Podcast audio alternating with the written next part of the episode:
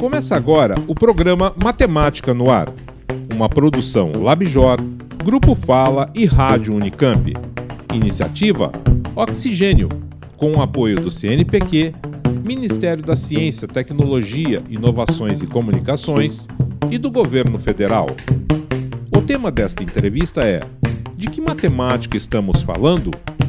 Os entrevistados são Denise Vilela, da Universidade Federal de São Carlos, e Antônio Miguel, da Faculdade de Educação da Unicamp.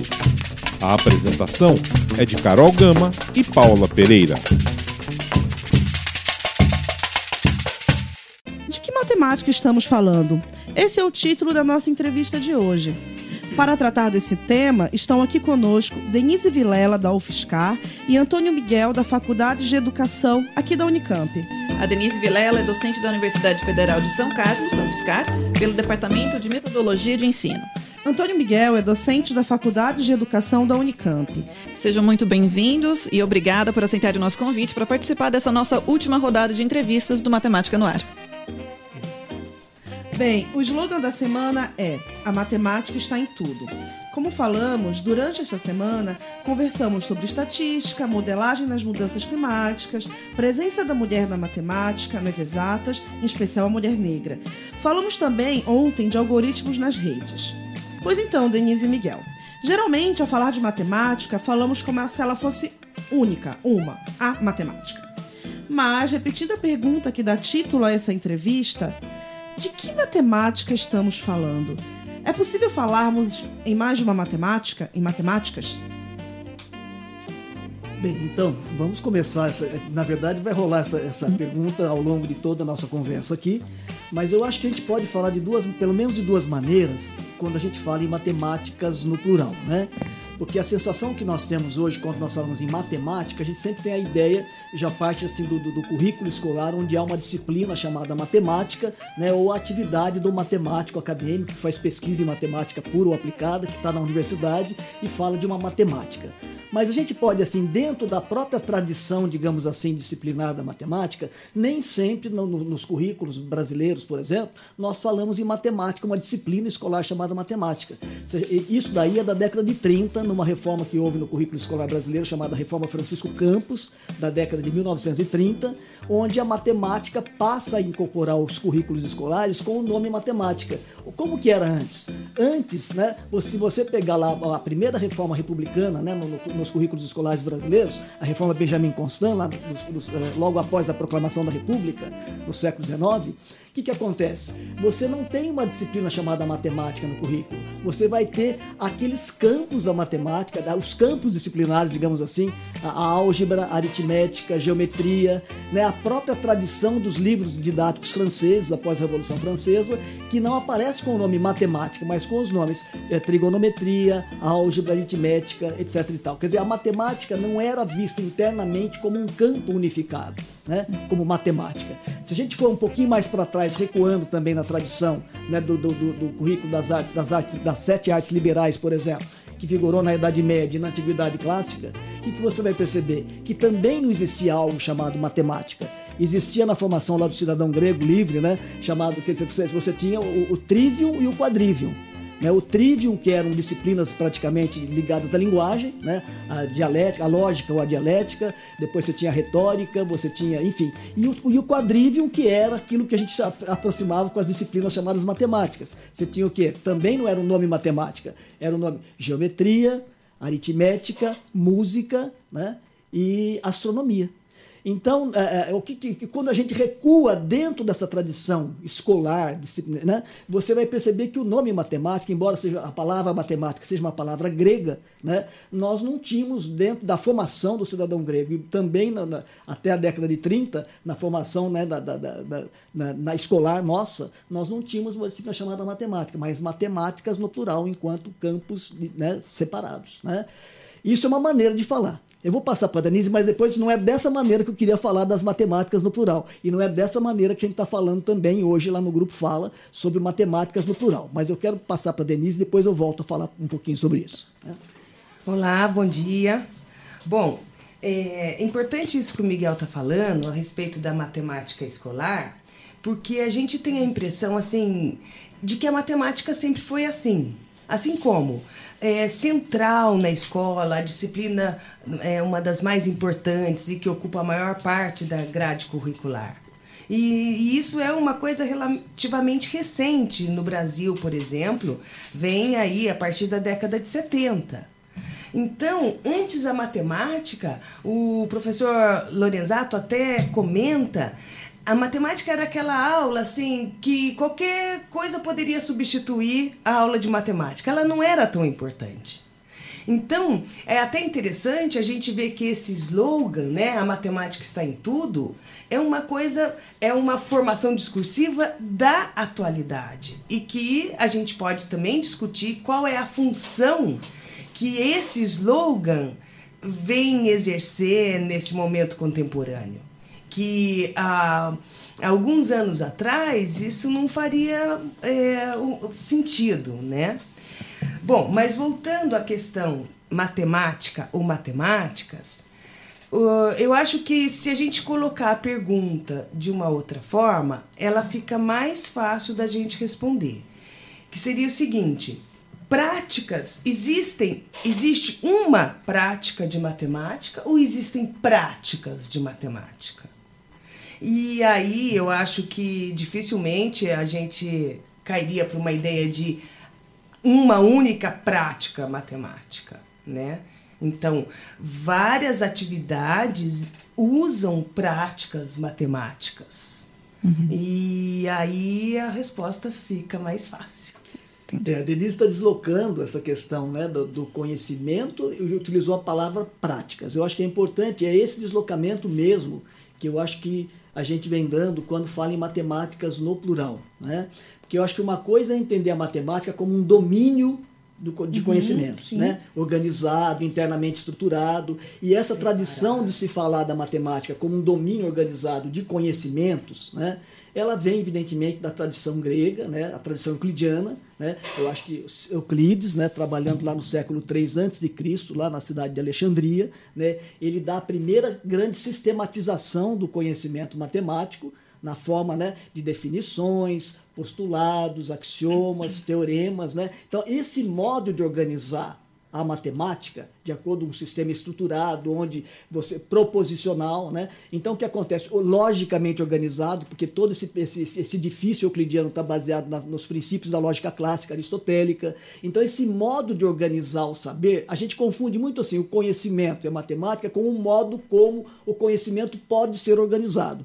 Então é diferente, quer dizer, não significa que antes de Euclides as pessoas não tivessem produzido conhecimento, Sim. ou inclusive matemática. Certo? Então é isso que eu acho assim que é interessante, porque, dando um exemplo, só para fazer essa distinção entre prática e o conhecimento. Quer dizer, Eupalinos, lá no século, na passagem do século VI para o V a.C., ele construiu um, um, um aqueduto, né, a, a, convite lá do, do, do, Polícrates, que era um tirano da cidade de Samos, da ilha de Samos. Então ele construiu um grande aqueduto para trazer água lá de cima da montanha uhum. para a cidade. Né? Quer dizer, sexto século antes de Cristo não existia uma geometria ou uma matemática organizada sistematicamente. Euclides trabalhou lá no século III. Então, 300 anos antes, e, popula... e os egípcios também, evidentemente, já construíram pirâmides, etc. e tal, sem dispor de um conhecimento organizado ou um conhecimento matemático organizado, escrito sob a forma lógica dedutiva. Né? Então, nesse sentido, quer dizer, essas pessoas fizeram coisas, mas o conhecimento está organizado num modo de fazer, aquilo que a Denise está falando, quer dizer, são práticas, certo? São práticas normativas, que depois a gente vai falar um pouquinho mais para frente disso. Então, quer dizer, é, o, conhecimento é visto como um saber fazer corporal, né? e, portanto, dentro desses mundos, dentro do mundo da construção civil, dentro do campo da navegação, dentro do campo da astronomia, dentro do mundo do comércio, o conhecimento é produzido nesses grandes campos de atividade humana ainda que o conhecimento não possa estar eh, eh, organizado de uma forma eh, proposicional, logicamente, dedutivamente, como fez Euclides. Então, existe um modo da matemática estar organizada, que é o um modo né, que a gente modelar, porque eu acho que esse modo como Euclides organizou a matemática é o modo como até hoje, digamos assim, os matemáticos profissionais trabalham e validam o conhecimento produzido. É através desse modelo, desse modo de fazer matemática. O que não significa que a matemática não possa ser um saber fazer né, com o corpo Esse também é um saber fazer com o corpo, com signos, no sentido que a gente vai explicar um pouquinho mais para frente. Mas, de qualquer maneira, existem modos de se organizar o conhecimento. O modo como a matemática está na escola é um modo disciplinar, é um modo de organização. Mas então nós podemos falar de matemática sendo praticada de diferentes modos né, no, no mundo atual, como também no mundo né, da antiguidade, etc. E tal, né? é, Miguel, é curioso que comentaste agora sobre as pirâmides. É recorrente a gente ver várias falas, às vezes, que ah, existe alguma coisa mística, ou eles tiveram ajuda de alguma divindade, etc., para construir as pirâmides. Sempre não validando que ali poderia, teria prática, né? Matemática. Não, ou seja, se naquela época eles construíram a pirâmide, não era pelo domínio de uma suposta matemática, mas não, eram os ETs, ou era é, alguma divindade ajudava a fazer. Sempre desvalidando e desconsiderando.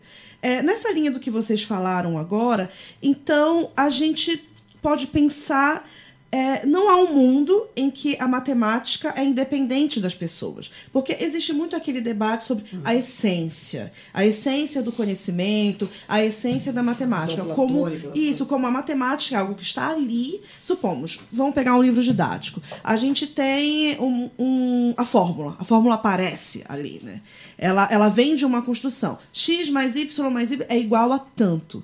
Agora, como ela foi construída? De onde ela veio? Não, a fórmula é aquela, o resultado é aquele. Ou seja, nessa linha que a gente está pensando de práticas culturais, eu ia querer que vocês falassem um pouco sobre. É, como é essa noção da relação com a cultura? Então, é, cada cultura teria uma matemática, essas matemáticas elas se intercambiam, elas se trocam. Como, vocês podem falar um pouquinho sobre isso? Uhum.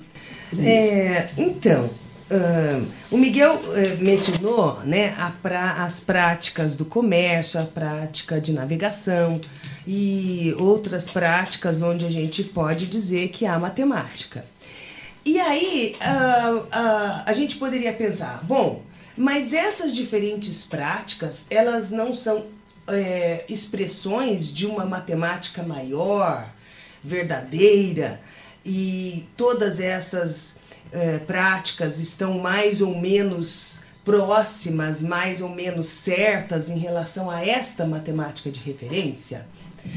Sobre esse ponto de vista, né, dessa matemática como um domínio de conhecimento separado e isolado das pessoas, é, bom, de um ponto de vista, como o Miguel disse, isso vai ao encontro de uma ideia de matemática platônica de uma matemática que existe num reino independente das pessoas, de um mundo superior, transcendente, vamos dizer assim.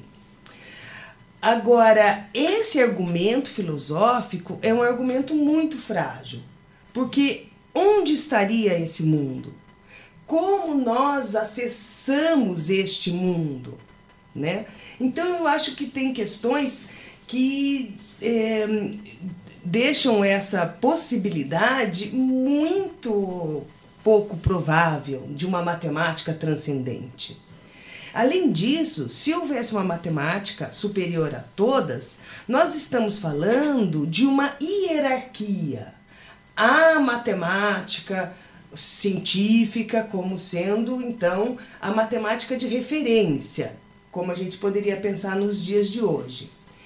Mas Nesse momento onde o multiculturalismo é, é aceito, é valorizado eticamente, como que a gente mantém essa sustentação de uma matemática superior? Por que, que as outras áreas de conhecimento é, não conseguem manter essa ideia de superioridade em relação aos outros conhecimentos e a matemática se manteria a, a, independentemente desse movimento cultural todo que está acontecendo. É, eu, eu, queria, é, talvez assim seja interessante falar agora, essa relação, nós, a gente vem falando de conhecimento, de conhecimento, mas vamos especificar melhor o modo como a gente vem falando de conhecimento, lá no Grupo Fala, sobretudo a partir né, do, do, dos trabalhos que a gente vem dialogando já há algum tempo com dois filósofos, né, que um deles é o Ludwig Wittgenstein, né, é um filósofo austríaco né, do, que viveu no século XX, e o outro filósofo também viveu no século XX, o filósofo franco-argelino Jacques Derrida.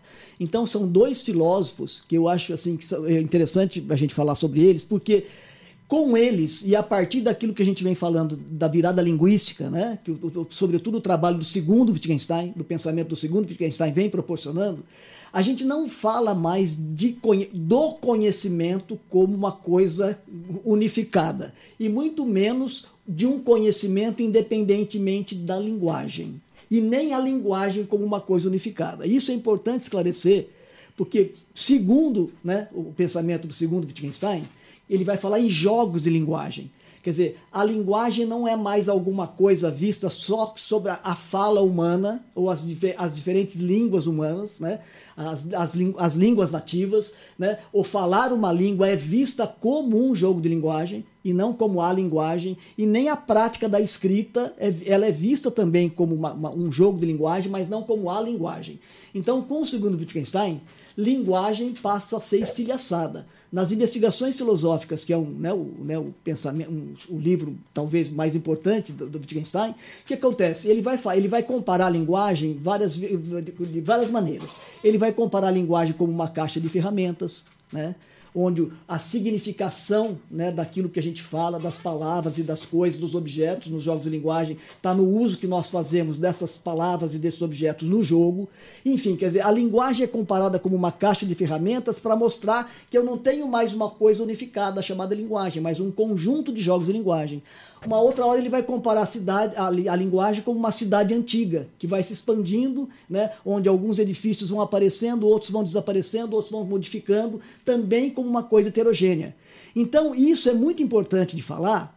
Por quê? Porque ao, a, a, ele vai fazer assim, a linguagem passa a ser uma, vista como uma metáfora lúdica e como uma metáfora teatral. Então, quer dizer, um jogo de linguagem na verdade, assim, é sempre comparado como se fosse um jogo de futebol, um jogo de xadrez. É sempre um jogador jogando segundo regras do jogo.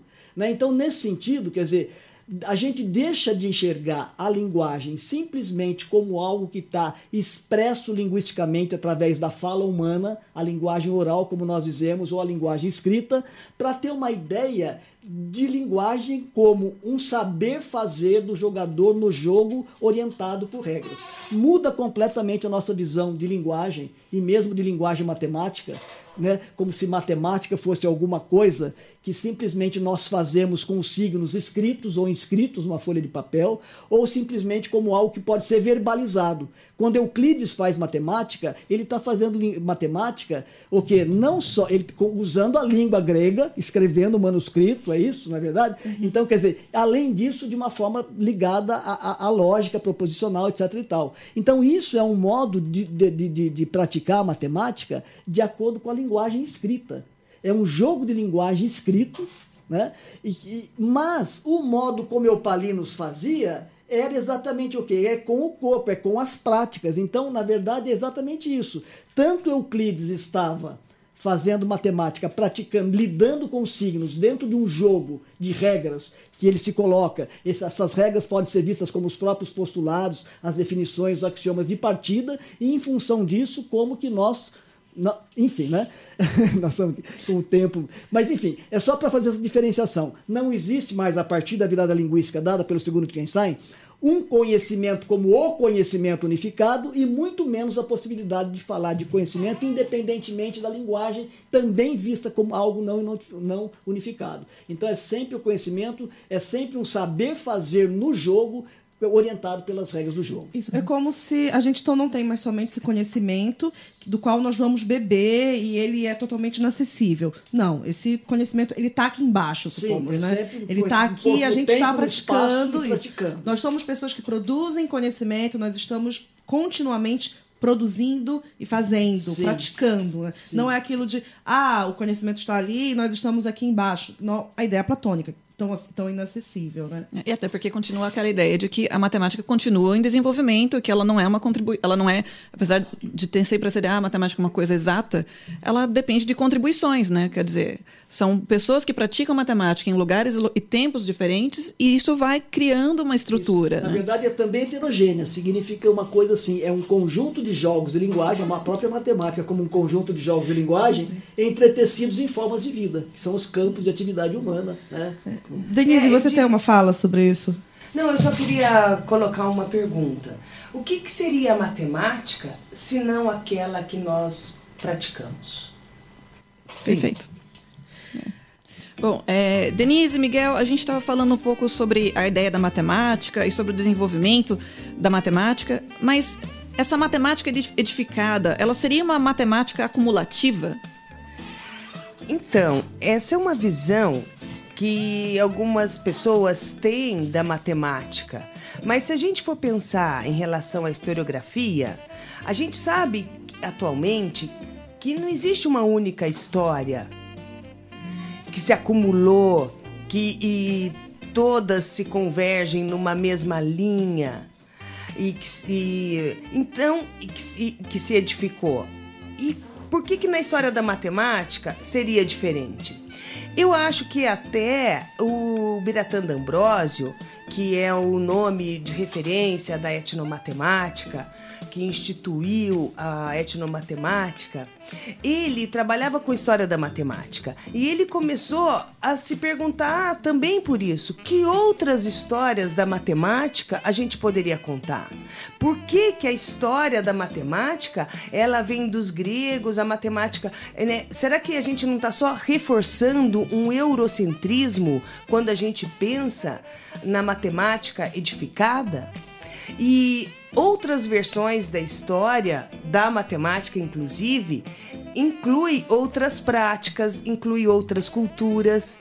E aí é que a gente é, chega né, nessa ideia da etnomatemática, em que diferentes bases de racionalidade podem ser consideradas, outras formas de inteligibilidade. É, então, eu, eu, eu vejo mais ou menos assim a coisa da história. Claro, Denise falou, claro que se pode ter várias versões da história, mas eu acho assim que é, é importante destacar que fazer nunca se faz história sem uma concepção né, do que é o próprio conhecimento, do que é a própria matemática, etc. E tal. Então, aqui essa concepção determina um pouco o modo como nós praticamos a própria história, investigamos a própria história. Então, eu acho assim, numa perspectiva que eu acho que é mais dos jogos de linguagem, se a gente enxerga a matemática como um conjunto de jogos de linguagem, não uma coisa estática, mas um- como um conjunto ilimitado e discreto de jogos de linguagem, já, a gente já parte de uma visão descontinuista, heterogênea, certo? Da própria coisa. Agora, tradicionalmente, as histórias da matemática e do conhecimento geral, elas têm sido feitas em cima de civilizações. Então se fala a, a, a civilização egípcia, a civilização da Mesopotâmia, a civilização grega, e a gente fala muitas vezes de cultura, identificando a palavra cultura com civilizações. Eu não penso que seja assim que uma perspectiva da- de fazer história da matemática, numa perspectiva wittgensteiniana, fosse interessante. Eu acho assim que ela dá um deslocamento. Para mim, assim, fazer uma historiografia da matemática numa perspectiva dos jogos de linguagem, a gente tem que focar a história nos campos de atividade humana, naquilo que Wittgenstein chamava de formas de vida, no modo como né, os seres humanos organizam as suas vidas. Evidentemente que eles vão organizar as suas vidas dentro do espaço geográfico, né, de- dentro de espaços geopolíticos. Mas é diferente você fazer uma historiografia da matemática enfocando a questão dos campos de atividade humana. Por dando um exemplo, em vez de falar de civilização egípcia, eu vou pegar a história, por exemplo, de como que se, se praticou, digamos assim, né, a matemática e o conhecimento foi se forjando dentro de um grande campo de atividade humana, que foi a navegação marítima, por exemplo. Né? Então, quer dizer, esse campo de atividade humana, ele perpassa diferentes civilizações, as práticas que são realizadas no campo de atividade humana, elas, elas não são mais práticas, digamos assim, eh, que têm origem num, num- num espaço geopolítico, de- né? elas vão, se, várias civilizações praticar a navegação, então, quer dizer, essa história, são a história dos campos de atividade humana e das práticas que foram realizadas dentro desses campos, né? e o modo como nós poderíamos falar em matemática enquanto um conjunto de práticas normativas que são realizadas no campo de atividade humana da navegação, por exemplo. Enfim, então é uma historiografia diferenciada ela perpassa o tempo longitudinalmente, então não, pode, não, não podemos dizer que ela é uma coisa acumulativa, né? Como tá, então tá, é uma história que está ligada os campos com as comunidades de seres humanos, né? interagindo com a natureza, produziram conhecimento assim. Né? Do mesmo modo como nós, se a gente pegar uma matemática, digamos, científica, o modo como os matemáticos profissionais praticam a matemática, a tendência vai ser, então, olhar para o conhecimento, como essa comunidade, digamos assim, foi se forjando através do tempo e o modo como eles praticaram matemática dentro desse grande campo. A gente tem que entender que também a atividade dos matemáticos profissionais né? Ela é um campo de atividade humana onde a matemática é praticada de uma certa maneira. E atualmente né, eles, é, é, entra uma relação de força e poder, por quê? Porque a própria ciência instituída a partir do século XIX, a diferenciação dos campos científicos né, e o modo como o próprio cientista enxerga né, a ciência, ele tende a ver, né, digamos assim, as práticas cotidianas, os outros campos de atividade humana, como não produzindo conhecimento, como se o conhecimento fosse uma atividade só do cientista nos seus grupos de pesquisa, nos seus laboratórios, como se os demais seres humanos, né, nos campos de atividade humana diferenciados, não produzissem conhecimento e não uhum. produzissem matemática. Tá, e aí tendo assim, entendendo a matemática, como um conjunto de práticas que viram contribuições para o conhecimento, uh, para a formulação do conhecimento da matemática, essas práticas então contribuem para o que a gente chama de matemática até hoje. Assim, essas práticas ainda são feitas em locais diferentes e ainda contribuem para a matemática. Sim, eu acho que a gente entender a matemática como um conjunto de jogos normativos de linguagem, deixa eu dar um exemplo, talvez um exemplo seja mais interessante. Sim, né? sim. Por exemplo, a gente vê, por exemplo, uma, uma, qualquer produto, vocês veem um código de barras. Né? Então, quer dizer, esse código de barras no produto, você pode dizer o seguinte, né? O, é, o modo como o, o, o, matemático, ou mesmo na escola, a gente lida com os números, vai ensinar números para as crianças, as, as, práticas de contagem, as práticas de registro de quantidades, etc. e tal. O modo como o número né, se institui no, na, na, aprendizagem, na, na, escola, então a gente tende a, a, a, a, a enfocar esse tema dentro de, um, de, uma, de, uma, de uma maneira estruturada, como vem na matemática. Então você fala de números naturais, depois você fala de números racionais, depois você fala de números irracionais, reais, etc. e tal, e você organiza essa ideia como se número fosse alguma coisa só estruturada internamente dentro da matemática científica. Como se nós não pudéssemos mobilizar números e figuras geométricas, digamos assim, em outros campos de atividade. Então, quer dizer, se eu olho esse número aqui no código de barras, ele não tem nada a ver com o número que é mobilizado para a gente fazer a operação. Né? Ele não é um, não posso nem dizer que é um número, digamos assim, o que é um número natural ou racional. Na verdade, para entender o significado desse número e dessas barrinhas aqui que eu posso, elas não são retângulos. Na verdade, isso daqui é um jogo de linguagem, né? que é decodificado, digamos assim, quando você passa um scanner que joga para a tela do computador. Ele, o, o scanner tem o poder de traduzir essas barras, né, do jeito que elas estão aqui, numa linguagem binária que o computador entende e lê, e para dar um conjunto de informações sobre esse produto. Então é nesse sentido que isso daqui é uma matemática, é um jogo de linguagem normativo. Por quê? Porque a hora que o scanner passar aqui, as informações que eu vou obter sobre esse produto são inequívocas. Né? É, é, são as informações que foram postas aqui. Então é nesse sentido que isso constitui um jogo normativo de linguagem que pode, onde o número que aparece aqui não tem o mesmo significado do número que, que nós mobilizamos número. em outros contextos. Sim, né? É, essa questão do significado, ela é bastante interessante e, e é muito importante é, na filosofia do Wittgenstein, né? Então, a ideia de que a linguagem, de que cada palavra da linguagem não tem um significado único, específico, fixo e eterno como se a linguagem estivesse num limbo esperando uma situação prática para ela cair naquela situação e o significado se configurar. Então, essa é uma maneira que a gente, é, como o Miguel estava falando, o número não é um significado fixo e único. Não seria né, dentro dessa perspectiva, porque ele pode por exemplo, ter significados é, mágicos. Ele pode ter significados. Né, o quadrado mágico ele era um amuleto, ele não era uma matriz, uhum. né, como a gente poderia Sim. olhar do ponto de vista de hoje. Então, o número ele vai ter significados diferentes de acordo com as práticas aonde eles estão sendo empregados. Só um segundinho, Denise, assim, só para mostrar isso mais claramente, quer dizer, eu posso, eu falei do código de barras, mas eu posso pegar o número do CEP, né? Se você pegar o número do CEP, você coloca numa carta o número do CEP. Como é que eu sei que essa carta vai chegar no lugar corretamente, inequivocamente, né, para o destinatário que você enviou? Como que isso é possível? Aquele número que a gente coloca no CEP não tem nada mais a ver com o número do código de barras e nem o número que a gente usa para fazer operações.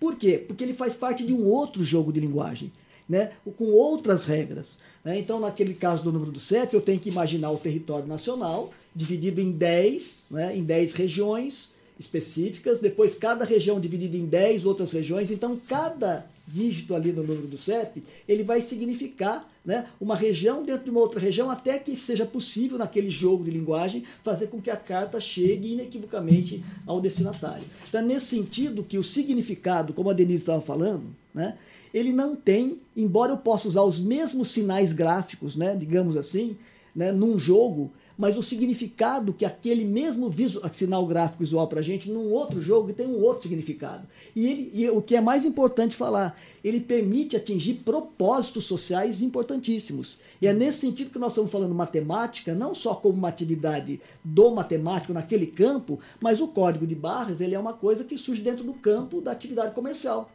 Né? Não. Isso, é, como vocês comentaram agora sobre o significado do número, me veio algo, algo agora à mente. Uma expressão que a gente usa corriqueiramente, já até um debate sobre uh, o zero à esquerda.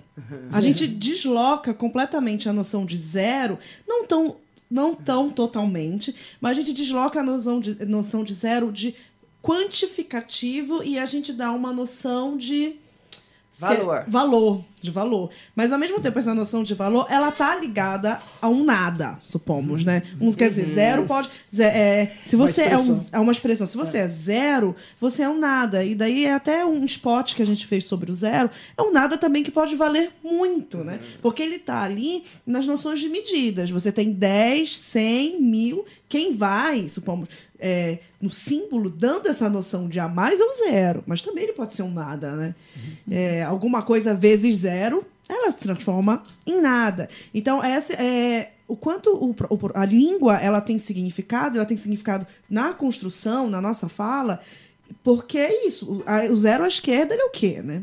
É. Engraçado, eu lembrei também desse exemplo, Carol, você me falou disso, e eu pensei no questão do RG, o CPF. Uh, e também quando a gente fala sobre ah, número da sorte ou bingo, uhum. são números que a gente encontra no cotidiano, mas que acabam tendo um significado diferente. Ou, por exemplo, quando a gente fala, ah, 100 é um número grande ou um número pequeno? Depende. Esse, até mesmo o valor pode mudar, né? Então, essa, essa transição aí da, do, do significado do número e o valor que ele tem também é transitório. Isso, eu acho que é importante enfatizar isso, porque é uma mudança muito radical. Eu acho que é difícil das pessoas entenderem, e eu acho que é isso que caracteriza para mim matemáticas no plural. Porque esse deslocamento da matemática proposicionalmente posta, certo? Organizada com seus teoremas, quer dizer, uma proposição, como se diz, né? Você já pensa no teorema de Pitágoras, né? Uma proposição, ela é verdadeira ou falsa dentro da matemática, né? É, agora, eu não posso falar que uma prática é verdadeira ou falsa não é adequado dizer que uma prática é verdadeira ou falsa. Então nós estamos qualificando agora, nós estamos saindo, quando falamos de matemáticas no plural, saindo de uma matemática estritamente posta proposicionalmente, através de enunciados verdadeiros ou falsos, que podem ser provados, demonstrados, né? e indo para o mundo das práticas, né? o mundo dos jogos de linguagem, onde nós humanos mobilizamos os signos para diferentes propósitos sociais, mas nós não estamos mais dentro de um mundo proposicional. Então, uma prática ela pode ser adequada ou não em relação ao propósito ao qual ela visa, mas ela não tem sentido falar que ela é verdadeira ou falsa. Então, quer dizer, a prática de, de, né, de, de você tentar identificar informações sobre um produto através do código de barras, ela pode ser adequada ou não. Ela tem que ser inequívoca em que sentido? Porque aquelas informações que previamente né, a gente tenta colocar na, naquele jogo de linguagem, elas têm que ser obtidas inequivocamente. Então é nesse sentido que, quando se fala em práticas e deslocamos a matemática de um conjunto de proposições organizadas logicamente para um conjunto de práticas normativas, é uma mudança radical. Por quê? Porque essas práticas têm um propósito social né, definido né, e são propósitos importantes de serem atingidos inequivocamente. Então é nesse sentido que eu caracterizo matemática como sendo não como uma prática qualquer, mas como uma, aquelas práticas culturais que são intencionalmente produzidas, né? onde para atingir determinados propósitos sociais, como é o caso do CEP, eu quero fazer a carta chegar inequivocamente lá. Então se cria um jogo de linguagem onde seja possível, quer dizer, eu, eu crio um algoritmo, digamos assim, para usar um termo da matemática, um algoritmo que me permita atingir inequivocamente aquele propósito. Então eu não estou mais no domínio proposicional, mas no uhum. domínio das práticas, no Sim. domínio dos propósitos humanos né? e dos jogos de linguagem permissíveis para se atingir tais propósitos. Sim. É, tem uma. Quando eu comecei a estudar, enfim, né, e é, a ideia da literatura, eu sempre me deparava com aquela música cantada por Luz Melodia, dois e dois são cinco. E eu tentava desconstruir a ideia. Caetano Veloso, do, isso, tudo certo como tu, dois e dois Tudo são certo cinco. como dois e dois são cinco. Tentava desconstruir aquela ideia de, mas dois mais dois não, igual, quatro. Como aqui nessa música tá cinco? E daí, assim, é mais uma possibilidade da linguagem, daí o, o número na linguagem poética, né? Denise, queres complementar uma fala do... Não, eu gostei muito do seu exemplo do Zé, uh, do Zé à esquerda. Uhum né? Porque justamente a, essa expressão zero à esquerda, o zero aí não tem o mesmo significado do que quando eu coloco, quando eu falo, por exemplo, eu não posso fazer uma divisão por zero. Uhum. Aí o zero tem outro significado. Porque, é, do ponto de vista da matemática formal, Carol, eu poderia falar se eu quisesse te desmerecer, uhum. falar você é um zero à esquerda. Ou então eu poderia falar você é um zero à direita depois da vírgula. É, porque ele também não vale também nada. Não vale nada é. E o zero à esquerda depois da vírgula, ele vale muito. Sim, Aliás, sim. ele desvale no sentido de diminuir. Realmente. É, voltando um pouco na, na questão da historiografia da, da matemática, tem, quando eu comecei a estudar sobre divulgação de matemática, teve uma frase que ela ela foi bem importante para mim, assim, que é, é, eu comecei a pensar a matemática de outra forma também, que é a matemáticas diferentes para tempos diferentes. Uhum. Ela se encaixaria um pouco é, nisso que a gente acabou de conversar, sobre respectivas culturas, respectivas formas de praticar a, a prática cultural, a prática social do saber, matemática, a mobilização de saberes? Bom, é, se o que você estiver colocando aí como tempo, né, foi esse tempo histórico, é, então a gente pode é, se remeter a Thomas Kuhn e a estrutura das revoluções científicas, que foi um sociólogo que rompeu com essa ideia de continuidade na ciência, né? afirmando é, que a cada época você vai ter um sistema de ciência e de produção de verdade. E, bom, de, esse o Thomas Kuhn, ele nega um mecanismo intelectual válido para avaliar os descobrimentos ao largo de diferentes épocas e culturas. Em cada época, essas uh, o que é ciência modifica, afirmou né, o Thomas Kuhn.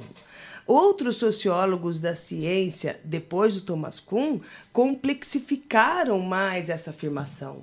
Não só os sistemas de verdade são temporais, como também ele. É, ele depende de fatores, de outros fatores, como, por exemplo, que a gente estava dizendo, os fatores culturais, né? Então, essa ideia do, do global, a matemática global, universal, um sociólogo diria é, univer, universal dentro dos limites do globo terrestre. Não existe essa ideia de universalidade abstrata para além, sim, sim. né? E, e, e, mais, a ideia de objetividade, do ponto de vista da sociologia da ciência, me remetendo, por exemplo, ao sal restivo, ele vai falar que um resultado fabricado localmente ele não seria exatamente o descobrimento de uma verdade, mas sim a capacidade dos praticantes de impor o seu ponto de vista e de divulgar aquele ponto sim. de vista. Quer dizer, é um ponto, é um olhar o da sociologia que eu acho que acrescenta muito para a gente que é da matemática, porque ele vai trazer para a Terra para as pessoas, para o globo terrestre. Então, não vai falar de uma objetividade. Da essência, mas né? da, da essência. pegar um gancho aí com a Denise. Claro, e a partir de Wittgenstein não tem sentido mais, quer dizer, a questão da, do essencialismo cai por terra, e para falar, inclusive, da noção de tempo. Não existe mais o tempo, né, na perspectiva kantiana, né, do, do a priori, independente da Sim. sensibilidade. Não, não é uma categoria universal. Então, quer dizer, o tempo é o tempo da atividade humana. Se eu estou no campo da navegação, né, desde que o homem é homem se embrenha e joga no mar, quer dizer, fazer um controle, uma gestão do tempo naquele campo de atividade é uma necessidade e uma coisa completamente diferente de fazer o controle do tempo na agricultura ou quando o pescador vai pescar. Então, quer dizer, a relatividade, né? E o mesmo modo da, da o tipo de controle do tempo que se exerce, ele é relativo as atividades e a comunidade que, que, que, né, que dá conta daquele tipo de atividade. Então não se tem mais uma noção de tempo como se fosse um, digamos assim, um abarcador universal de todas as atividades humanas, como se tivesse um significado Sim. universal para todas elas. Não. O tempo é relativo às atividades. Né?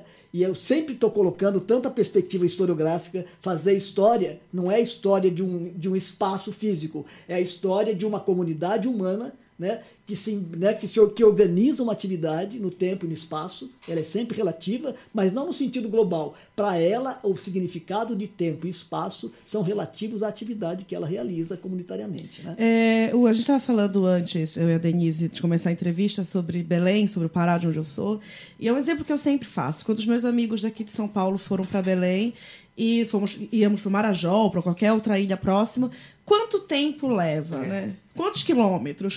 Não tem essa noção. Eu posso te dizer hora. Depende da maré. Se a uhum. maré estiver subindo, são tantas horas. Se a maré estiver descendo, são tantas horas. Depende, depende, depende do tempo aí climático, supondo. Uhum. Ou seja, eu não consigo te precisar. É, eu, aí eu brincava com eles, eu dizia assim: pensa que é igual o trânsito em São Paulo. Você não tem hora definida porque você tem vários, vários atores, vários fatores externos ali participando. Sim. Mas é uma outra forma de pensar o, o tempo lá. Sim, assim. Sim. É, tem a relação de que todo dia não chove mais, né? Todo dia, não sei. Uh, quando chove todo dia, você marca depois da chuva o encontro. Porque lá, como chove todo dia a determinado horário, ah, que hora a gente se encontra? Depois da chuva. Eu acho que com todas essas mudanças climáticas não tem mais um horário exato da chuva. Mas era uma relação, é uma relação diferente que a gente tem com o tempo. É, e é uma, é uma diferença cultural, ou seja, a gente vê o tempo de uma forma lá diferente daqui. É, e é, eu me lembrei aqui de uma frase que fala o seguinte: são raras as pessoas que não preferem a certeza do, à dúvida. Sim. Né? Então, a matemática, como um lugar de certeza e que todo problema tem solução, é um paraíso. Eu costumo falar, é só na matemática que todo problema tem solução. E melhor, é única. Então, é, assim, seria muito bom. Acontece que essa ideia de certeza, ela não se sustentou dentro da própria matemática. Houve é, empreendimentos e grandes para se tentar chegar à certeza e verdade absoluta da matemática. Porque aí a partir disso, as outras ciências também poderiam, se, é, que se baseassem na matemática, serem asseguradas. Né? Bom, o Frege, no século XIX, ele foi tentar definir os números através da lógica, né? Ele escreveu, tem um livro muito famoso, se chama Fundamentos da Aritmética, e ele passou muitos anos da sua vida trabalhando nessa obra e em outras que sustentaria essa ideia para acabar com esse problema, resolver o problema do fundamento último. Só que surgiu o paradoxo na teoria dele.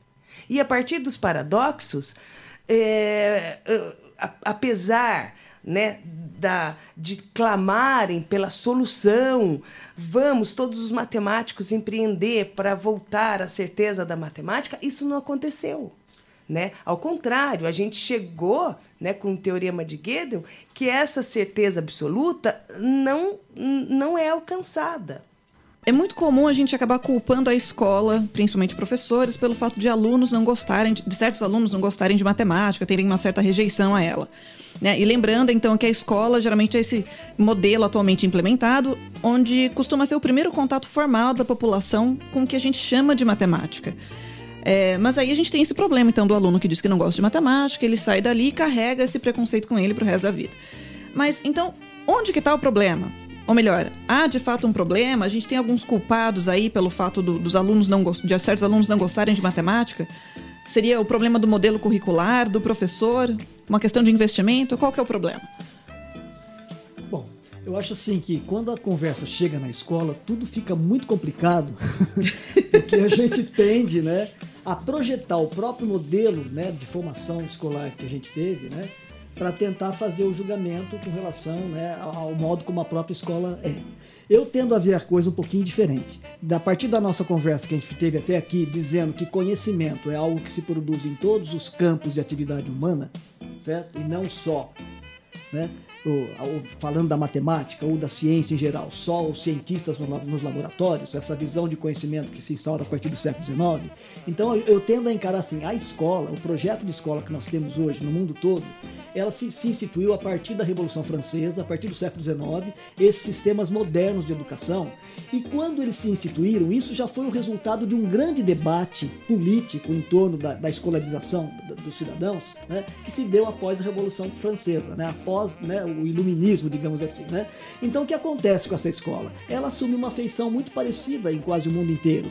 Então, quer dizer, o modo, em primeiro lugar, a escola passou a ser um mundo né, à parte de todos os outros campos de atividade humana. Ela passou a ser vista como um lugar aonde as pessoas iriam adquirir conhecimento para depois voltar para as outras esferas de atividade humana e poder aplicar, digamos assim, aqueles conhecimentos que se aprendeu na escola. Então, esse problema, esse já é um primeiro problema. Eu não estou querendo buscar culpados. Eu não estou culpando nem professor, nada disso. Eu estou querendo dizer assim, o modo como a escola se instituiu, ela já se instituiu como um lugar à parte de todas a, a, a parte de todas as, as esferas de atividade humana um lugar onde a gente ia aprender, digamos assim, um conhecimento de, visto como universal, como né, legitimado, verdadeiro, verdadeiro né, organizado disciplinarmente. Veja bem, porque se você, quando a gente vai para as outras esferas da atividade humana, o conhecimento é produzido, ninguém sabe se, se eu estou agora fazendo física, matemática, não. O conhecimento é produzido. No campo da navegação humana, os, os instrumentos de navegação, as práticas de orientação espacial, essas coisas são conhecimentos que foram se instituindo. Ninguém vai dizer que isso, digamos assim, é física e o outro né, é matemática. Não. Mas na escola, o conhecimento se instituiu de forma disciplinar. O que, que significa isso? Organizado em gavetas. Isso é matemática, isso é física, isso é química e etc. e tal. Então, esse esse modo né, de organizar o conhecimento, né, ele está posto não só disciplinarmente, aí eu vejo o conhecimento como sendo organizado em etapas, né, ligado, digamos, a alguma coisa que as pessoas chamam de desenvolvimento cognitivo. Então o que acontece? As crianças são separadas por idade, a gente começa a falar de conhecimentos por idade. Esse modo, né, sob a ordem liberal meritocrática, né, onde as crianças seriam avaliadas né, através de provas escritas. Sim. Esse ritual, o que eu quero dizer é o seguinte: para mim, esse mal-estar da escola está posto aí, no modo como a escola se organizou de uma maneira eh, disciplinar, etapista, liberal, meritocrática, etc, etc, etc. Né? Então, quer dizer, e não estou culpando os professores, porque a criança, quando entra lá, ela já entra né, nesse mundo, nesse ritual da escola. Então acho assim que o desprazer, se é um desprazer, está ligado exatamente a esse modo como o conhecimento se instituiu na escola, nessa organização liberal meritocrática. Né? Eu vou passar para a Denise, depois eu quero voltar para falar especificamente é, quando a gente fala isso, né? de escola, né, sempre é algo que dá um debate. É, porque a, palavra, a raiz da palavra matemática é prazer pelo conhecimento, prazer pelo saber. Quer dizer, como que esse prazer vira num desprazer, né? Mas esse desprazer não é só em relação à matemática, eu acho que é em relação, digamos assim, ao modo como a própria escola lida com o conhecimento, mas não por culpa dos professores, né? É por culpa das próprias políticas educacionais que instauraram um sistema homogêneo, todo mundo tem que fazer a mesma coisa, enfim, por que isso? Né? A escola pode ser de outra maneira. É, essa questão do professor, eu fico uh, bastante preocupada porque eu vejo que a grande imprensa, ela divulga os problemas da educação como se fosse problemas na formação do professor. Então, em várias instâncias, a gente percebe a desvalorização do papel do professor, a precarização da posição do professor, né? o aumento das avaliações externas, uh, várias questões que enfraquecem a, a, figura do professor e penaliza o professor com responsabilidades que às vezes eu acho que não são dele, do, dos professores deles. E hum, eu acho também que se a gente está pensando aí o que, que seria uma escola boa, o que, que seria uma boa escola, a gente tem que pensar boa para quem? Porque muitas vezes, do jeito que o nosso país desvaloriza a educação, será que essa escola não tá boa para esse governo que quer uh, pessoas que saibam um pouco de matemática, mas quer também que vários cheguem ao fim cheguem ao fim da escolarização afirmando: não, eu não sou bom em matemática, eu não sirvo para isso, eu não tenho dom. Então, uma maneira de assumir a responsabilidade da própria uh, do próprio estudante assumir a responsabilidade do seu fracasso. Será que a matemática não justamente presta esse papel de excluir dentro da escola? Eu acho importante a gente oxigenar a pergunta, ver as coisas de outro modo, né? Isso porque é uma fala, quando culpabiliza a escola, a gente deixa também muitas frentes abertas, muitas possibilidades que podem ser perigosas. Nós temos aí agora o debate sobre a escola sem partido. Uhum. Nós temos a, toda uma reforma no ensino que está sendo feita. É, um caso, por exemplo, que eu vou comentar sobre o Programa Nacional de Livro Didático. Existe um edital que sai todo ano. O edital saiu, a base estava ali, né? Tava e não tava. Então, uh, quando a gente diz que a, a, a culpa é da escola. E daí a gente também tem que pensar numa diferença entre a escola pública e a escola privada. Uhum. A gente também tem que pensar, como a, a Denise falou, sobre ela é boa, será, para essa política atual que a gente está? Porque se a gente for verificar os valores das escolas privadas, a gente tem um comércio muito grande aí. Uhum. Então, é também a ideia de dividir, né? Que escola a gente está falando? A privada, a pública? Porque agora a gente tem sistema de ensino. A gente tem também uma outra forma de pensar a escola. Nossa, é sempre um assunto que. Então, eu acho que não se trata, eu acho assim, fazer uma crítica da escola e do modo como o conhecimento está na escola hoje não significa que a gente está defendendo que não haja escola. Né? O que é, é simplesmente assim, que essa escola pode ser de outra maneira.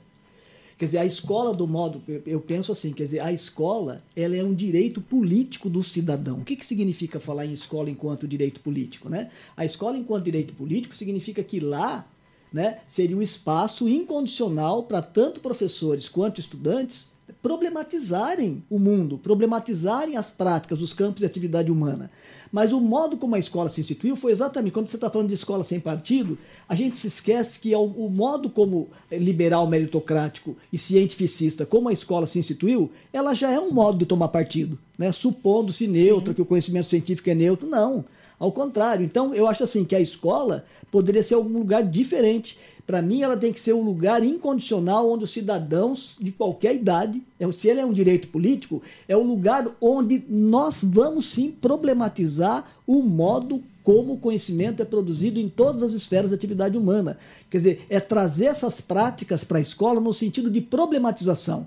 É mudar o foco da escola de uma escola de ensino-aprendizagem de conteúdos disciplinarizados para uma escola que problematiza práticas culturais que são realizadas em todos os campos de atividade humana. Não é porque uma prática é criminalizada ou não que ela vai estar fora da escola. Então eu sou favorável que todas as práticas sejam discutidas na escola. Mas é diferente problematizar práticas, certo? E você ensinar um conhecimento. Então, o grande medo das pessoas, se eu vou discutir, por exemplo, homossexualismo na escola, ou vamos discutir as religiões na escola, a religião tem que estar na escola sim, mas como práticas uhum. né, a serem problematizadas, segundo uma ética da formação do cidadão né, para uma sociedade democrática que a gente imagina. E, então, isso é encarar a escola como direito político e não querer jogar para debaixo do tapete os problemas né, que afligem grande parte das pessoas em todos os campos de atividade humana. É trazer esse debate para a escola, porque ali é o debate político, sim, né, que deve ser instaurado em relação a todas essas práticas, sejam elas criminalizadas ou não. Né? É, aí é que eu coloco essa questão. Uh, será que é interesse político uma escola que problematiza as práticas? Né? Eu vejo muito pelo contrário, uh, quando é, essa economia neoliberal se impõe, determina que a escola tem que ensinar matemática e as tecnologias da informação. É, eu acho que ela tem um interesse que é uma formação menos crítica. É, então, é, é por isso que a gente tem que ver o que, que existe então, eu acho que é, culpar o professor é um equívoco total, eu não vejo assim. E o que, que a gente gostaria que fosse, né? Isso. É, eu acho que o maior equívoco, inclusive, que essa escola que se instaurou, porque ela é uma escola desenvolvimentista, que ela encara aquilo que eu estou falando assim, quer dizer, que o conhecimento muito ligado à, à ideia de aprendizagem como se fosse algo né, de, de desenvolver habilidades cognitivas. Numa perspectiva wittgensteiniana do conhecimento, como nós estamos falando, que são jogos de linguagem, né? sai desse domínio da, né, do, do, jogo proposicional. Então, problematizar uma prática, o que significa? Quer dizer, a própria prática do, da, de falar uma língua. Quer dizer, para a gente falar uma língua, a criança, para aprender a falar uma língua, ela não precisa ir para a escola. Ela aprende a falar a sua língua naturalmente, não é isso? Quer dizer, o que é falar uma língua? Falar uma língua não é se apropriar de um conhecimento que vem de fora para dentro ela vai praticando, ela entra no jogo da fala, né, com os outros seres humanos, com a mãe, com a família, e ela vai aprendendo a falar. Agora, falar uma língua, estritamente falando, é, é, é você tentar. Quer dizer, quer dizer, é um conjunto de fonemas. Se você começasse a falar chinês aqui comigo, eu não entenderia nada. Certo? Mas como que é? Por quê? Porque falar uma língua é um jogo de linguagem, é aprender a combinar as regras com significado, né? que são fonemas, digamos assim, da, da, da, da, língua portuguesa, mas nós falamos a língua vibrando culturalmente as nossas cordas vocais. Né? Não é qualquer som que tem significado na língua. E nós falamos com o corpo todo. Então, é, é, para Wittgenstein, não existe, o pensamento e o conhecimento não é uma atividade cognitiva e nem uma atividade mental. Ela é a pessoa, é um saber fazer no jogo. É praticando o jogo que se aprende. E a nossa visão de aprendizagem na escola ela é estritamente cognitivista, psicológica, certo? E não é essa visão do saber fazer. Então nós tendemos a, inclusive, avaliar as crianças nas provas né, escritas em função de supostas habilidades e competências para um saber fazer que na verdade não é um saber fazer, é na verdade dominar um conceito, etc e tal, mas não é um saber fazer para nada. Dando um exemplo, você aprende, a criança aprende a fazer a medida entre dois pontos, né? Então, a, na escola a gente aprende com essa ilusão de que se ela souber fazer né, a, o conceito de medida, então quando ela sair da escola, ela vai saber medir em qualquer contexto. É mentira, claro que não. Então não existe uma habilidade de medida a ser vista. Como não existe uma habilidade, digamos assim, digamos assim, de, de você saber se orientar espacialmente. Por quê? Porque não existe uma prática de orientação espacial, existem práticas de orientações espaciais. Quem está no mar, né, práticas de se orientar no mar é diferente de práticas do piloto de avião que vai orientar o, o avião de um aeroporto a outro. Então, as práticas não, em primeiro lugar, Wittgensteinamente falando, não existe uma prática de, de, orientação espacial, como não existe uma prática de medição. As práticas estão ligadas aos contextos de atividade humana. Agora, a escola cria a ilusão de que se ela der um conhecimento abstrato e genérico, como da matemática, né, o conceito de medida, que a gente sairia da escola e iria aplicar isso em qualquer contexto. É mentira. E aí a gente testa a criança nas provas escritas, as crianças são reprovadas, certo? Em nome do quê? E são excluídas. Isso é um absurdo. Então, acho que assim, Matemática e conhecimento deve estar na escola de uma outra maneira. É através de problematização de práticas e não de aprendizagens né, de conceitos estáticos e puros, como a gente imagina. Né? É, eu tenho, é, nessa conversa, tenho duas perguntas para vocês. Uma é quando a gente culpabiliza o professor. A gente está culpabilizando a formação dele também, automaticamente. A gente está culpabilizando a universidade, que está sofrendo um desmonte.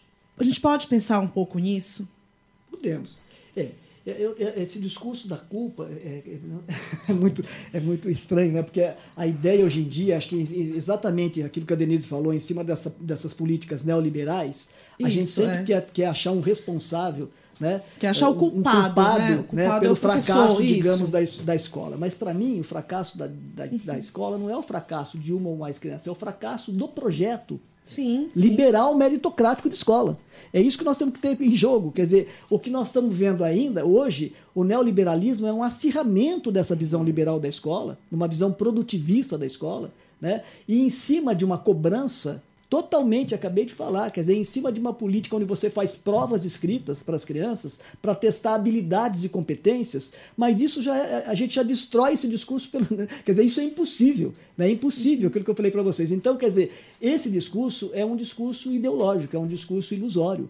Então, quer dizer, se existe algum responsável pelo fracasso da escola, é o são as próprias políticas escolares de cunho neoliberalista então, mas não teria um é... regime para a escola que, que é impossível, né? Eu acho que é isso. É... A minha pergunta é, é criar culpados não seria o objetivo dessa política? Essa é a minha pergunta. Criar esses culpados, dizer que a escola é culpada, não é o objetivo dessa política educacional que a gente está passando de encontrar culpados. Eu tenho que justificar um erro nessa escola. A culpa não é do modelo. A culpa, então, é do professor. E se é, eles colocam a culpa. As universidades estão sofrendo desmonte, as licenciaturas idem. Então, a partir do momento que eu digo que o professor é culpado, se eu digo esse discurso neoliberal, atualmente, ah, a figura do professor, o professor que está na escola falando isso ou aquilo para o meu filho, ele está influenciando o meu filho, se eu digo que é ele esse culpado, é, não é um objetivo meu de justamente desmerecer a academia, a universidade? Tá, aí, Carol, só para de repente entender melhor a, a, questão da culpa, talvez seria dizer que, na verdade, não há um foco na solução, mas não, simplesmente mas de, não, de encontrar culpados, de culpar alguém. É uma dissimulação, né, do problema. Olha, eu acho bastante interessante a gente pensar uh, que a educação é desvalorizada no nosso país em todos os níveis. Então, quando você fala do desmonte da universidade, da, do, da crise na escola, será que a gente também não está olhando para questões relativas a essa desvalorização? Né? Ninguém quer ser professor, apesar de ser legal ser professor, né? Eu gosto de ser professora e acho também que tem muita gente que, que se interessa por isso, mas existe uma desvalorização né? A gente prefere falar assim, ah, eu sou da matemática, do que falar, ah, eu sou professora, ah, eu sou da área da educação. E isso tá é, é, é, em, todas as, em todas as instâncias, porque é um pensamento coletivo. Por mais a gente começa a compreender né, que é, isso não se trata de mim, né? Todo mundo você vai lá num curso de licenciatura em matemática, o que, que, é mais valorizado? A matemática ou as disciplinas pedagógicas? Sim. É a matemática, né? Então, eu acho que essa desvalorização, ela é geral.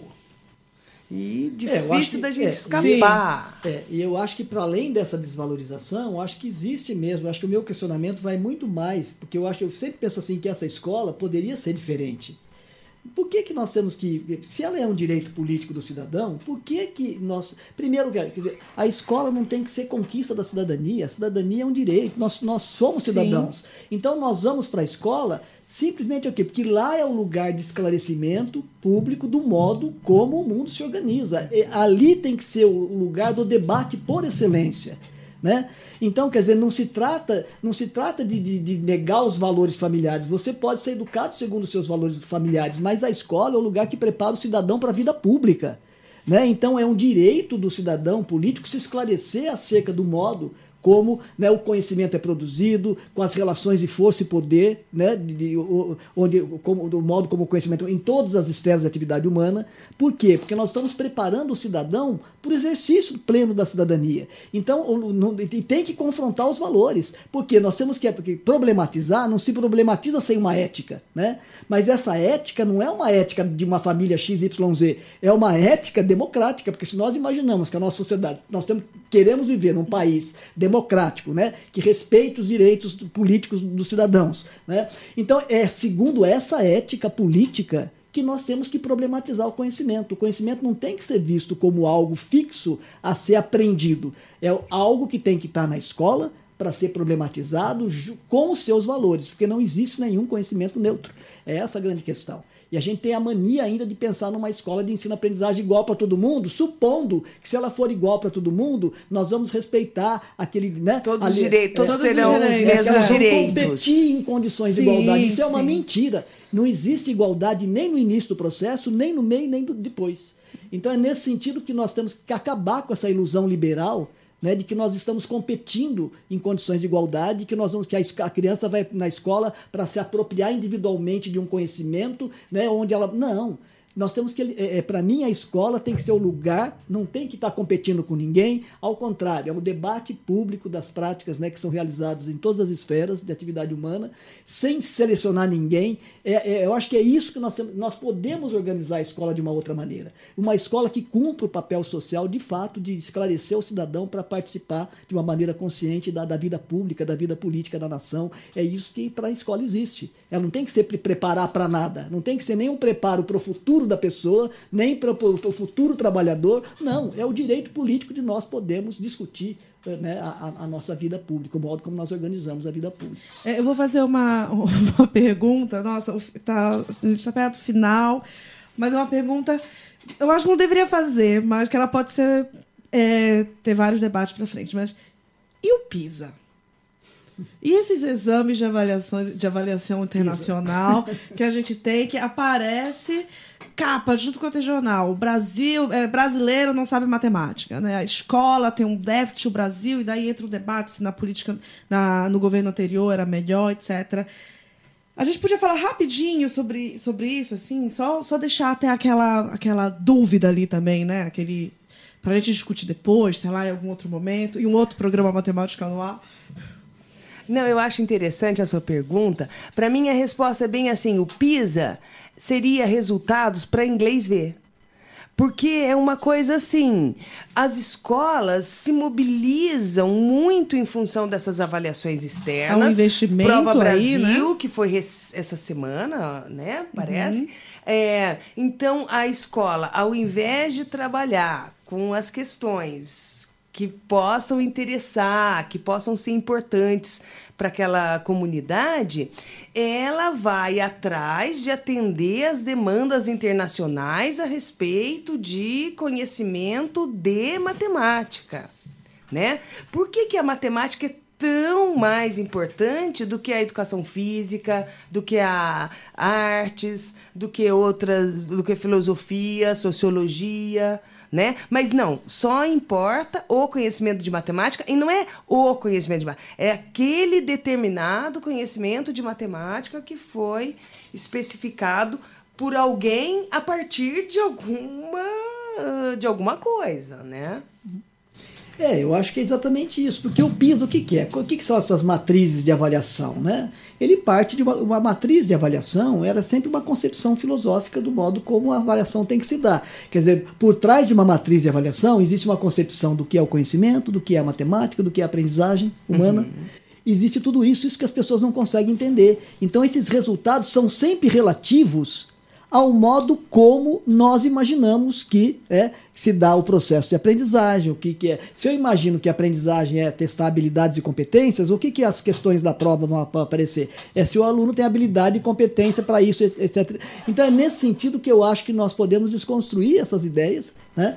através de outras formas de, organizar a, própria avaliação. Nós mesmos tivemos uma experiência com, aqui na Prefeitura de Campinas, durante o ano de 2008 e 2010, a possibilidade de organizar uma, uma, um tipo de avaliação, né, de, de prova escrita para as crianças, né, com crianças do quarto do então quarto ano, de uma maneira completamente diferente. Nós organizamos uma matriz onde nós não falávamos mais em conhecimentos, em conceitos, mas em práticas, uhum. né, em campos de atividade humana e assim por diante. Quer dizer, nós elaboramos uma matriz diferenciada e questões diferenciadas. E o resultado foi muito surpreendente. Né? Porque do mesmo modo, assim, quer dizer, uma, uma mesma prática, por exemplo, de orientação espacial, onde ela aparecia configurada num enunciado, numa questão de um jeito, e ia para um outro campo de atividade humana, o desempenho das crianças variava terrivelmente. O que mostra que não existe uma habilidade específica, mesmo numa prova escrita, né, que possa dizer o seguinte: eu não posso, de fato, atestar de que, mesmo que a criança tenha aqui respondido corretamente, que ela vai saber se orientar espacialmente naquele, efetivamente naquele campo de atividade.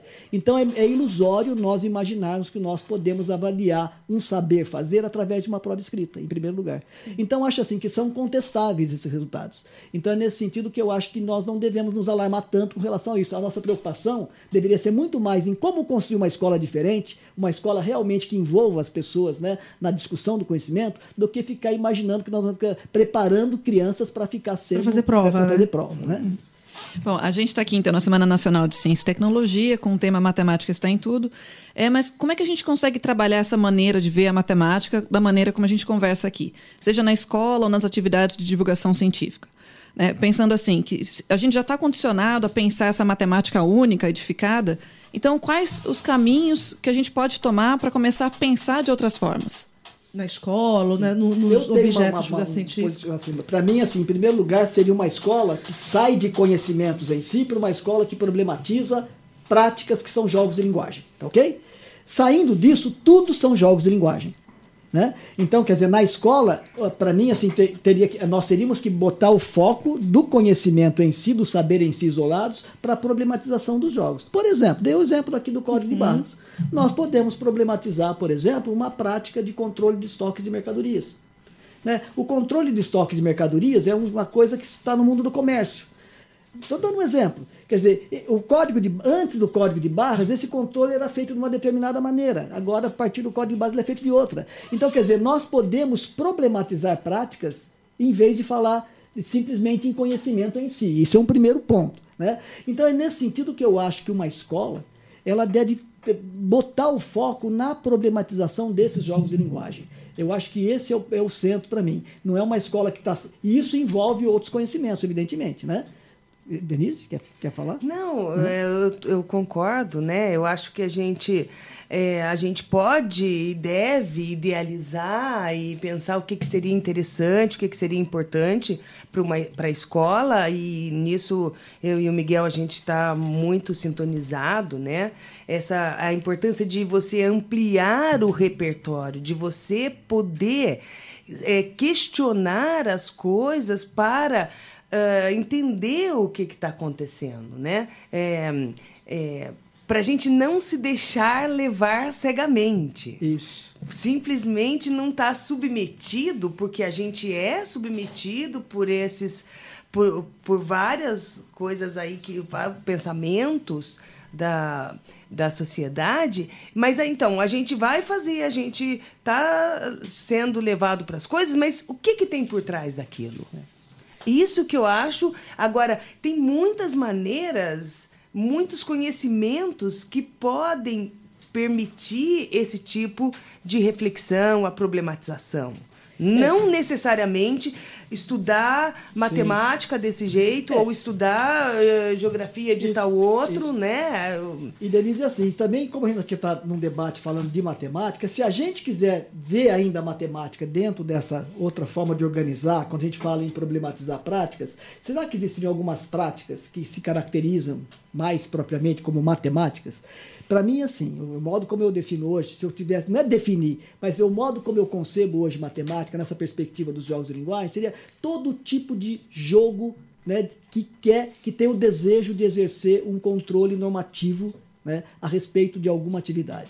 Isso poderia ser chamado matemáticas no plural. Ou seja, qualquer Sim. tipo de desejo né, de jogo de linguagem que se instaura nos diferentes campos de atividade humana, não só na prática do matemático profissional, certo? Mas que tem o desejo de inequivocidade. O que, que significa isso? É a mesma coisa do exemplo do CEP. esse desejo é legítimo. Os seres humanos, pra, eles, eles precisam instaurar certos jogos de linguagem para eliminar toda ambiguidade possível. Não significa que a, a, a ambiguidade vai ser efetivamente eliminada.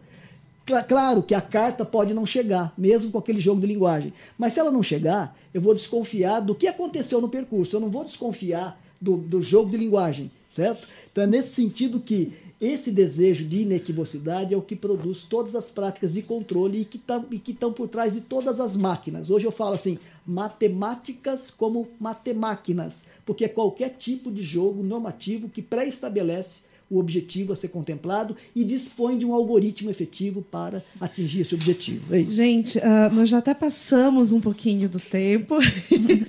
é assim, é, muitíssimo obrigada, Denise e, e, Miguel, por toda essa conversa que a gente teve hoje, encerrando a semana Matemática no Ar, que falou sobre matemáticas. Uh, eu queria verificar, queria saber se vocês têm algum último recado para dar, vocês querem deixar uma última fala sobre isso. É que a gente já está com um tempo bem curtinho, mas acho que dá para falar alguma coisinha ainda. Ah, eu, eu acho que tudo que a gente conversou vai na direção de questionar essa escola sem partido, essa base nacional curricular comum, né? Eu acho que é importante a gente protestar contra isso e ver como que esses dois projetos são estão na contramão de um pensamento mais esclarecido sobre essa questão da educação, né, no meu modo de ver. Para mim também, dando continuidade com a Denise, é exatamente isso, é questionar essas políticas públicas, mas não questionar no sentido de querer voltar para trás porque elas também não são para frente, né? Então é sim, nesse sentido, assim, quer dizer, o modo como a gente falou hoje aqui de matemática, de conhecimento, é, é tentar construir um novo tipo de escola, uma nova forma de ver a educação escolar, uma nova forma de formar professores, uma escola aberta, uma escola que dialogue com os jogos de linguagem e não que fique presa, né, a essas filosofias ainda, né, que, que, que, que metafísicas aí que ficam insistindo num, num conhecimento como se o conhecimento fosse uma propriedade de uma das comunidades que ele não tivesse no mundo, enfim, vamos construir uma nova nova escola aberta, né, democrática, que de fato represente assim os interesses dos cidadãos e que é exatamente o oposto de uma escola sem partido. A escola é o lugar onde nós devemos discutir né, e problematizar todas as práticas, sejam elas criminalizadas ou não, juridicamente criminalizadas ou não, enfim, é, é, é isso que tem que estar na escola. Né? Tá joia. Bom, muito obrigada, Denise. Muito obrigada, Miguel. Obrigada a todos, então, os entrevistados e entrevistadoras que passaram por aqui essa semana. Obrigada ao Grupo Fala, a Jaqueline Mendes e a Alexandrina Rodrigues. A nossa equipe técnica, Web Rádio, Ed Paulo, Douglas Vasque, Jefferson Barbieri e, obviamente, a toda a equipe do LabJop. Era essa semana que a gente passou aqui, mas que trouxe um, um projeto antes para pensar nesse, né, nesse formato. É, lembrando que em breve você vai poder acessar todas as nossas entrevistas no site do Oxigênio, em oxigênio.consciência.br. E também não esqueça de conferir os nossos spots que estão livres para download. Para saber mais sobre esse projeto Matemática no Ar e o programa Oxigênio é muito simples. Você pode acessar as nossas redes sociais, Facebook, com Oxigênio Notícias e Twitter em Oxigênio News, ou no nosso próprio site. E o programa Matemática no Ar vai ficando por aqui. Matemática no Ar é uma iniciativa do programa Oxigênio para a Semana Nacional de Ciência e Tecnologia. Eu sou Paula Pereira. Eu sou Carol Gama. Nós agradecemos a você que acompanhou nossa transmissão ao vivo e contamos com você para as nossas próximas edições do Oxigênio. A edição 42 vem aí cheia de novidades e em novo formato. Até, Até mais. mais. Termina agora o programa Matemática no Ar. Uma produção Labjor, Grupo Fala e Rádio Unicamp. Iniciativa Oxigênio, com apoio do CNPq Ministério de Ciência, Tecnologia, Inovações e Comunicações e do Governo Federal. Saiba mais sobre o projeto em oxigênio.consciência.br.